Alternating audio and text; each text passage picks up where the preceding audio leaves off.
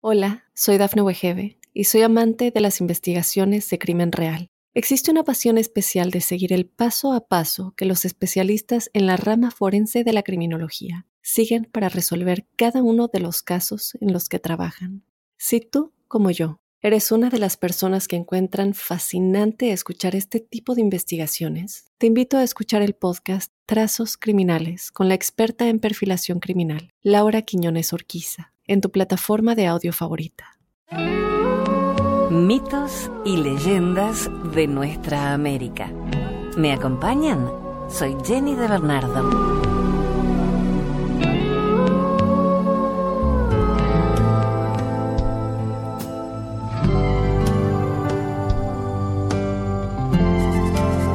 Los dos lobos. Un anciano cherokee estaba hablándole a sus nietos sobre la vida.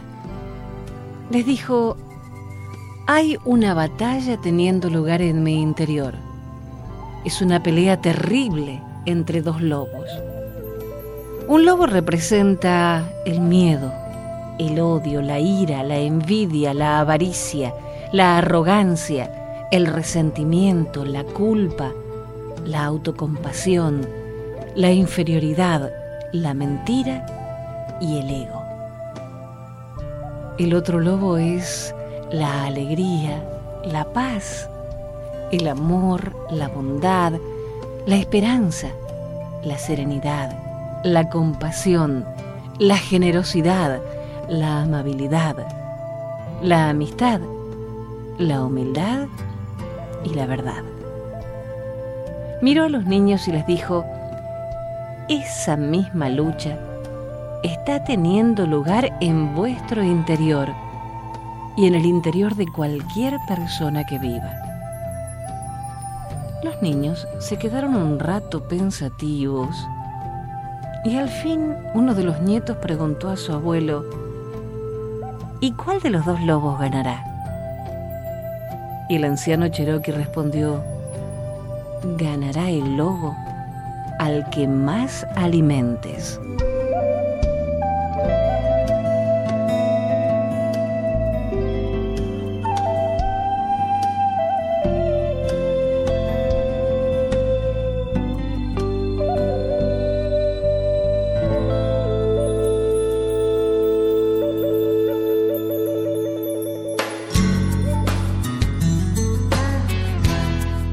La mortalidad del hombre. Los mitos intentan explicar de manera simbólica el lugar que ocupa el hombre en el universo, su relación con él, por qué las cosas son de un modo determinado, su propia historia, nunca deja de sorprender que, por alejados en geografía e idiosincrasia que estén los pueblos, exista un acervo de arquetipos comunes a casi todos ellos. El portador del bien y del mal, el conflicto entre ambos, el ser humano proveniente del barro, la divinidad insufladora de su aliento vital esta leyenda de los Arapaho explica por qué los hombres son mortales.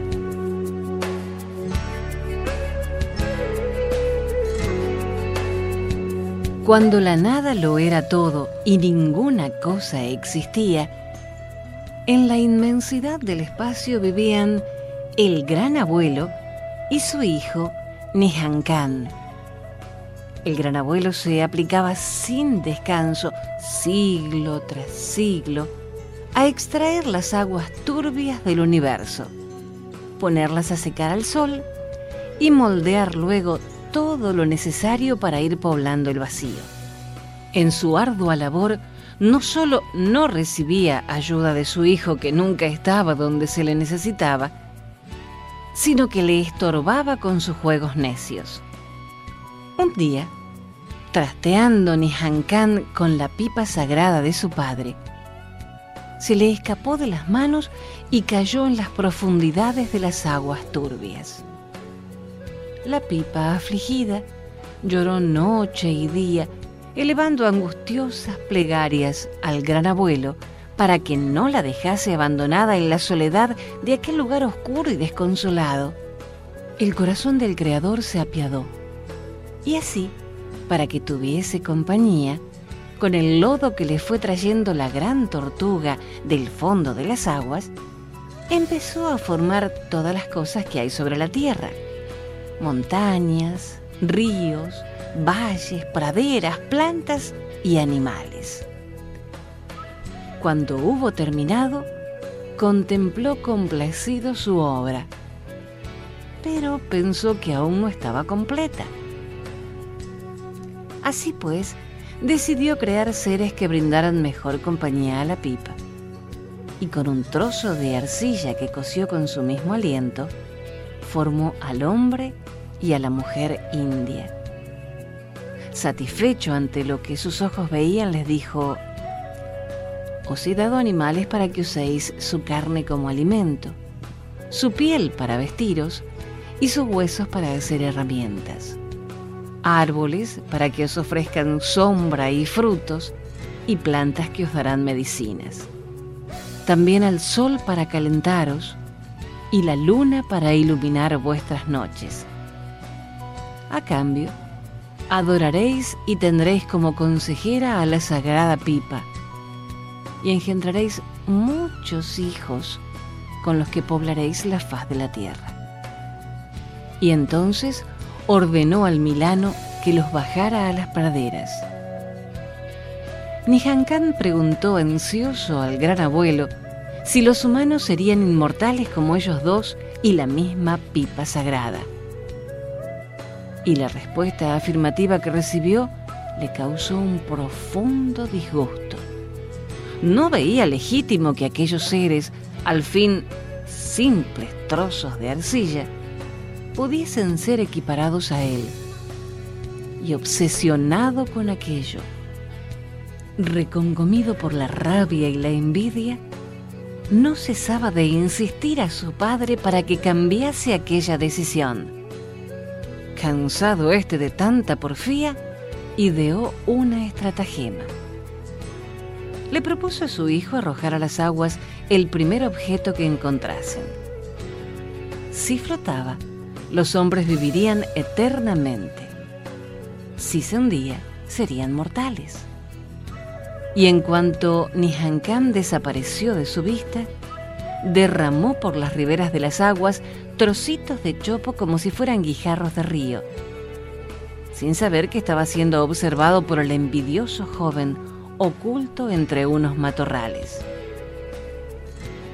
En cuanto el gran abuelo se marchó, Nihankam sustituyó los trocitos de chopo por auténticos guijarros y se fue a su tienda a esperar la llamada de su padre. Llegado el momento de la prueba, él mismo se encargó de arrojar una de aquellas piedrecitas a las aguas y lógicamente se hundió ante la infinita tristeza del gran abuelo. El día que murió el primer ser humano, los sacerdotes recurrieron a la pipa sagrada y al sol, pero ambos respondieron que la palabra del Padre era irrevocable y que la humanidad sería para siempre mortal. Sin embargo, el Creador prometió al sol que prolongaría cuanto pudiese la vida de los humanos y que cuando llegase la hora los estaría esperando a la entrada de las praderas eternas. Por eso, los Arapaho bailan la danza de la sagrada pipa para agradecer al astro rey sus beneficios y pedirle que recuerden al gran abuelo su promesa.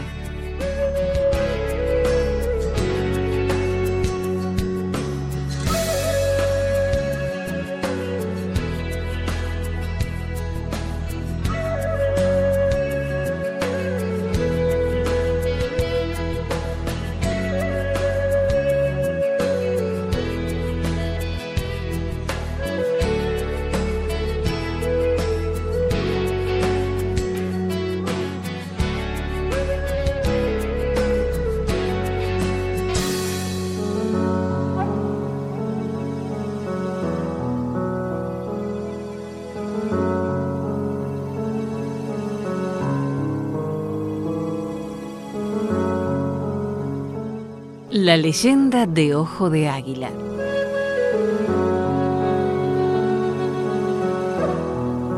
En los comienzos, Ojo de Águila tenía el fuego en tierras lejanas del sur, más allá de los márgenes del gran curso de agua. En efecto, las gentes de la región no conocían el fuego real, aunque sí poseían una apariencia de fuego. En realidad, inservible. No servía para calentar ni para guisar los alimentos, por lo que se mantenían a base de verduras y pescados crudos. Al oeste sí existía el fuego, pero tampoco servía para cocinar. En el norte y en el este vivían muchas personas, pero carecían asimismo de un fuego eficaz. Todos se preguntaban dónde se hallaba el fuego sin saber cómo podían descubrirlo.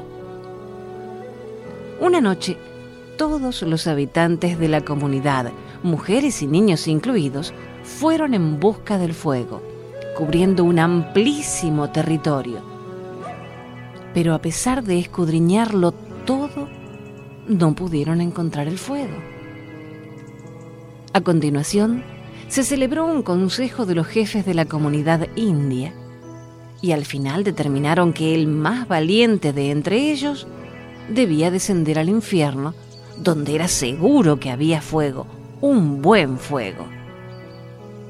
Fue Ojo de Águila quien bajó por un hoyo oscuro, que después se ensanchaba en forma de embudo invertido.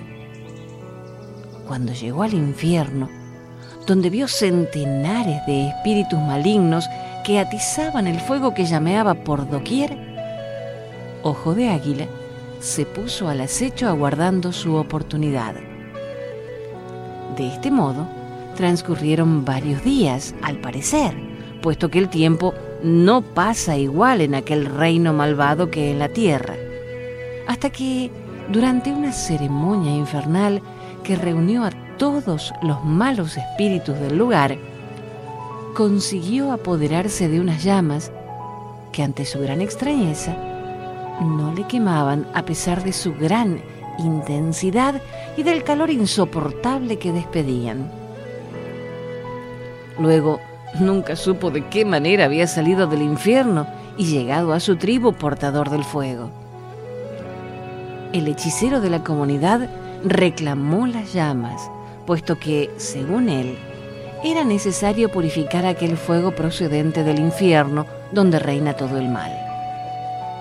Acto seguido, reunió a los ancianos y jefes de la comunidad y procedió a ejecutar, después de ataviarse debidamente para la ocasión, una danza ritual cuya duración fue de tres días, al cabo de los cuales declaró que el fuego estaba ya purificado por lo que podía ser utilizado para los usos cotidianos de toda la tribu.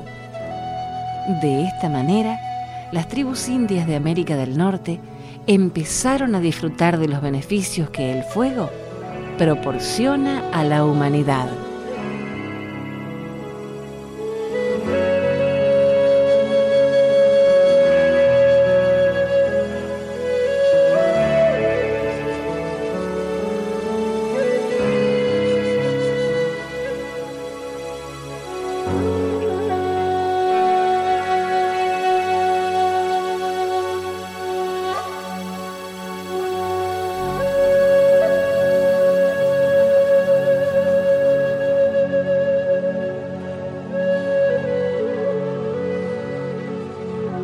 Plegaria indígena. No te acerques a mi tumba sollozando. No estoy allí. No duermo ahí. Soy como mil vientos soplando. Soy como un diamante en la nieve brillando. Soy la luz del sol sobre el grano dorado. Soy la lluvia gentil del otoño esperado cuando despiertas en la tranquila mañana, soy la bandada de pájaros que trina.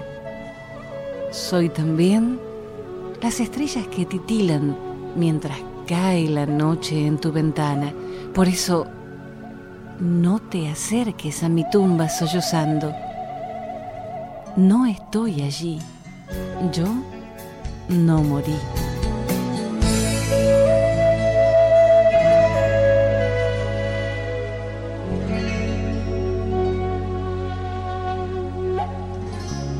Hacemos una breve pausa y enseguida continuamos. Soy Jenny de Bernardo.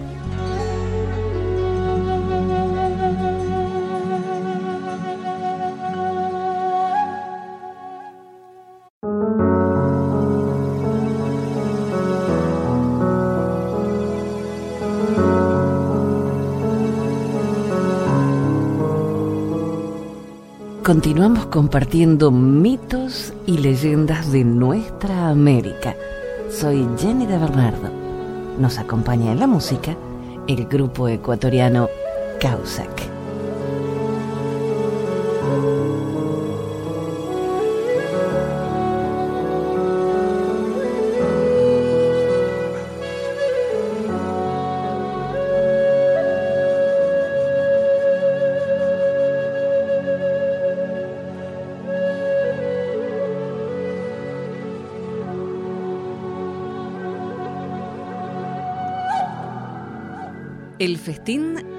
Señor Coyote.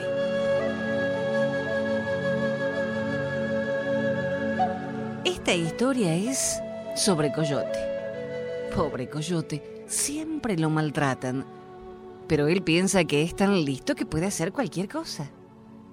Un día, él estaba cazando en las colinas y oyó a alguien cantando.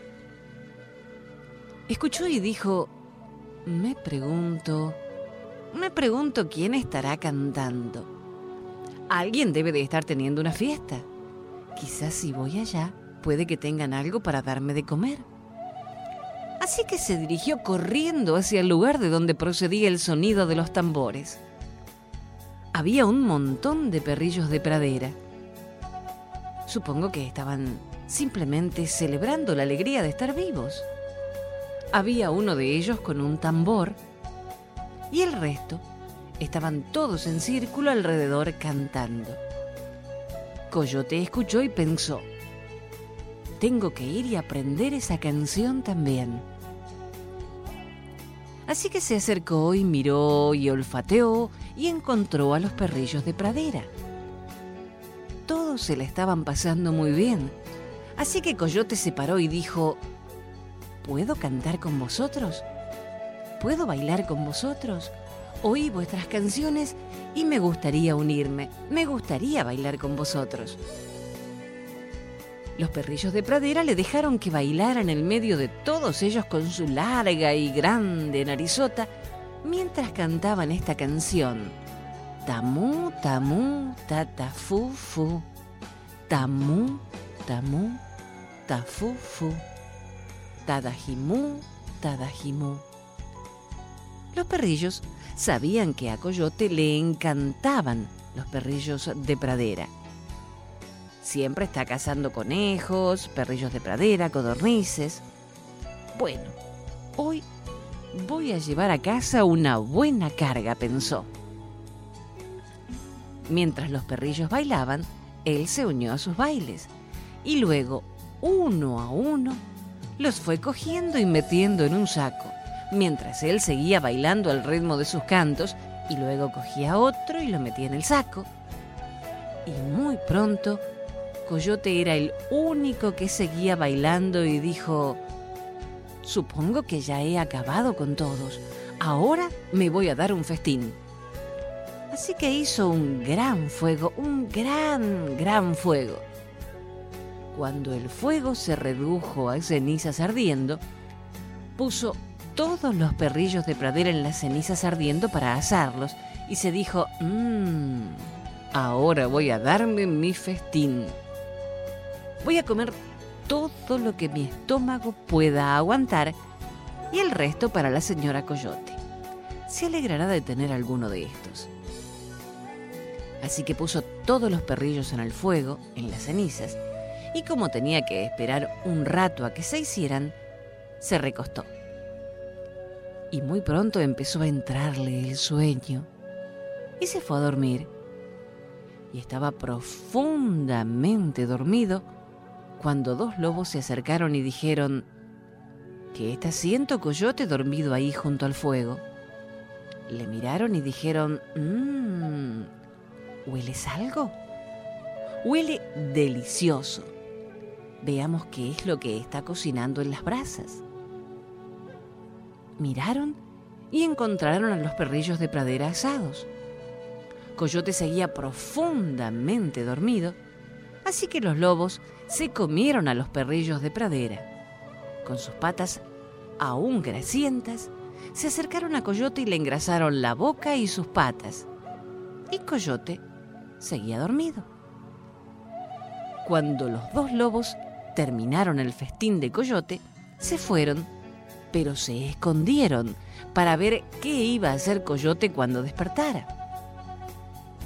Después de un rato, Coyote se levantó, se estiró y dijo, mm, a ver qué tengo aquí para comer. Creo que ya están hechos, puedo olerlos. Así que se fue hacia el fuego y sacó una pequeña pata y dijo, sí, ya están hechos. Y sacó otra pata y todo lo que encontró fueron patas pegadas a las brasas. Los dos lobos escondidos le miraban y Coyote dijo, Alguien ha comido mis perrillos de pradera, pero encontraré quién. Entonces, los lobos se acercaron a Coyote y uno de ellos le preguntó, ¿Qué hace, señor Coyote? Y Coyote le contestó, Hacé algunos perrillos de pradera y pensé que me iba a dar un buen festín, pero alguien me los ha comido. Y los dos lobos le dijeron, ¿cómo puede ser posible que alguien los haya comido cuando tú tienes tu boca y tus patas llenas de grasa? Incluso tienes trocitos de carne alrededor de tu boca. Y mira tus patas, están todas grasientas seguro que tú te los has comido y luego te quedaste dormido. Y Coyote les contestó, pero ni siquiera me siento lleno, me siento vacío. Y los lobos le dijeron, ¿por qué no vas allí a aquel pino y saltas? Si saltas alto es que estás hambriento, pero si no puedes saltar muy alto, entonces es que estás lleno. Coyote se fue hacia el pino y saltó. Llegó casi hasta la primera rama y dijo, ni siquiera sabía que podía saltar tan alto. Pero no estoy lleno, estoy hambriento. Luego volvió a saltar de nuevo y esta vez pasó de la segunda rama y casi alcanza la tercera. Mientras los dos lobos estaban riendo de Coyote porque sus estómagos sí que estaban llenos, Coyote no hacía más que mirar sus patas grasientas. Tocaba su cara también estaba toda grasienta alrededor de su boca. Pero no he comido, decía Coyote, tengo hambre. Después de un momento, se cansó de saltar para comprobar si realmente estaba lleno o no y se fue a su casa. Y le contó a la señora Coyote que había encontrado algunos perrillos de pradera y que incluso los había cocinado. Pero no sé qué les pasó, dijo. Pero mira tus patas, dijo la señora Coyote. Tú te has comido los perrillos. Tu boca está toda grasienta y también lo están tus patas. Así que no me cuentes mentiras. Ahora vete y encuéntrame algo para comer. Se fue de nuevo. Esta vez estaba muy hambriento. Ni siquiera podía ver bien. Iba tambaleándose por la carretera intentando al menos encontrar una codorniz para llevarle a la señora Coyote. Bien, este es el final de la historia, porque si cocinas y te vas a dormir y no atiendes tu comida, alguien vendrá y te la comerá.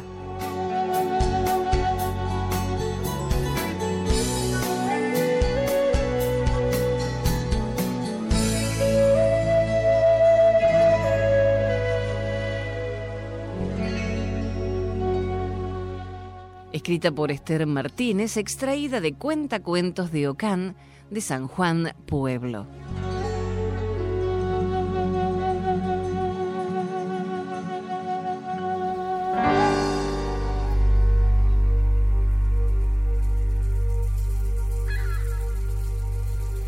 Plegaria Soñi.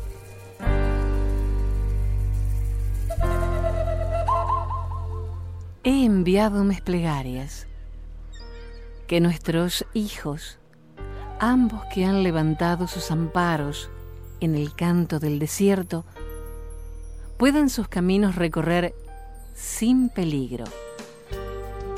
Puedan los bosques y los matorrales extender sus ramas llenas de agua para escudar sus corazones. Puedan sus caminos recorrer sin peligro. Puedan sus caminos todos ser llenos. Que no puedan en parte llegarles alguna dificultad cuando hayan recorrido solo un poco de camino. Puedan todos los muchachos chicos y las niñas pequeñas y aquellos cuyos caminos están delante, puedan ellos tener corazones poderosos, espíritus fuertes, sobre caminos que conducen al lado del amanecer, que podáis llegar a viejos que vuestros caminos sean llenos, que sean benditos con vida, donde el camino de la vida de vuestro Padre Sol sale, puedan salir vuestros caminos, que vuestros caminos sean cumplidos.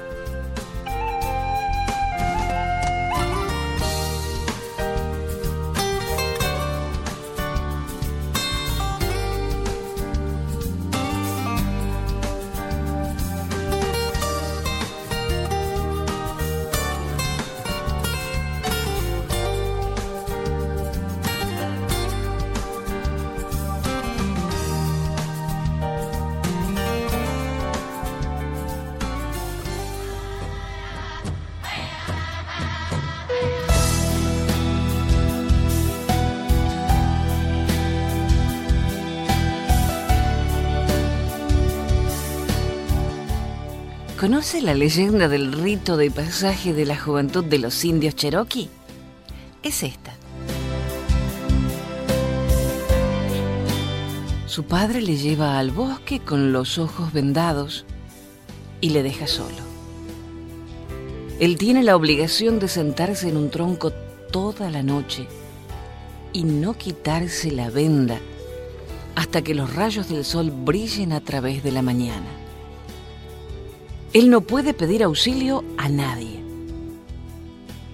Una vez que sobrevive la noche, Él ya es un hombre.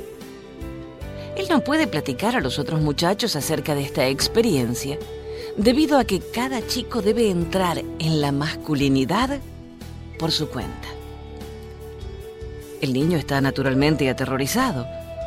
Él puede oír toda clase de ruidos bestias salvajes que rondan a su alrededor. Quizá algún humano le pueda hacer daño. Escucha el viento soplar y la hierba crujir. Él, sentado estoicamente en el tronco sin quitarse la venda, ya que es la única manera en que podría llegar a ser un hombre. Por último, Después de una horrible noche, el sol apareció. Y al quitarse la venda, fue entonces cuando descubrió a su padre sentado junto a él. Su padre veló toda la noche para proteger a su hijo del peligro.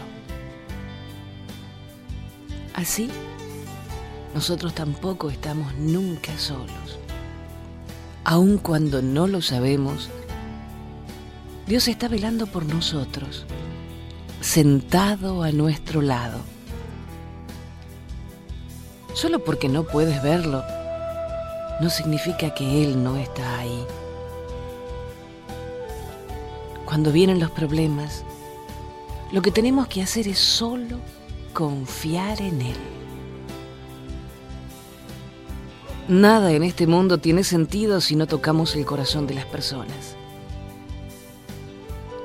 Si la gente crece con los golpes duros que da la vida, también puede crecer con toques suaves en el alma. Que Dios lo siga bendiciendo. Con la música de Causac nos vamos hasta un próximo encuentro. Soy Jenny de Bernardo. Hasta la próxima.